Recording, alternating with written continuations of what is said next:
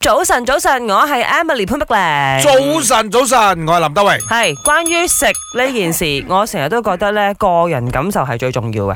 點解咁講咧？每個人都有自己嘅一個感官噶嘛，啱冇？嗯有啲嘢你中意食，人哋未必中意食；但係有啲嘢你唔中意食，人哋好中意食咁喎。啊，你講到呢一個，所以最能代表馬來西亞嘅呢一個傳統食品啦嗯嚇。咁當然啦，你話如果真係傳統食品嘅話，食得辣嘅朋友可能佢首推就係呢個辣絲辣媽 啦。哈哈但係好多人唔食辣嘅喎。À. 啊！咁你話要全民食物係咪先？一定大家都食，咁唔食辣嗰啲辣絲辣媽佢你都唔食嘅講咩噃。喎？點解講全民食物嘅？係，如果你夾硬要講嘅話啦，即係我我認識嘅朋友啦，你講馬來西亞一個代表性嘅食物啊，佢一定係同你講貓山王、嗯，榴蓮。嚇咁唔食榴蓮嘅人，佢都唔算係一個全民食物啫。傳統食佢叫生果嘅話，傳統生果得冇？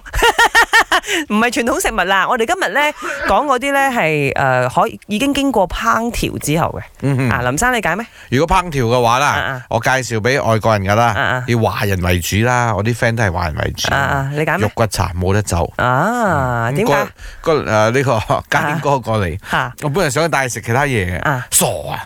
梗係食白骨請地外國啦。朋友嚟食嘢，梗係食白骨嗲啦，仲使揀嘅。係喎，嗯我啦，雖然唔係怡保人，但係我會揀雞絲河粉。嗯哼原因係因為我自己好中意食雞絲河粉嘅。哦啊，OK OK 我好中意飲 OK。佢嘅湯啊，嗯哼嗯所以咧我就係通常會帶朋友去食呢個雞絲河粉或者蝦麵啦，都係嗰個啊可以當係全民食物。可以 啊，因因為為佢係雞嚟㗎噶嘛。。 我同你講啊，我好快啊會開一間餐廳啊賣雞骨茶死未？哎呦下次傳統食品啊係潘碧玲創造 啊。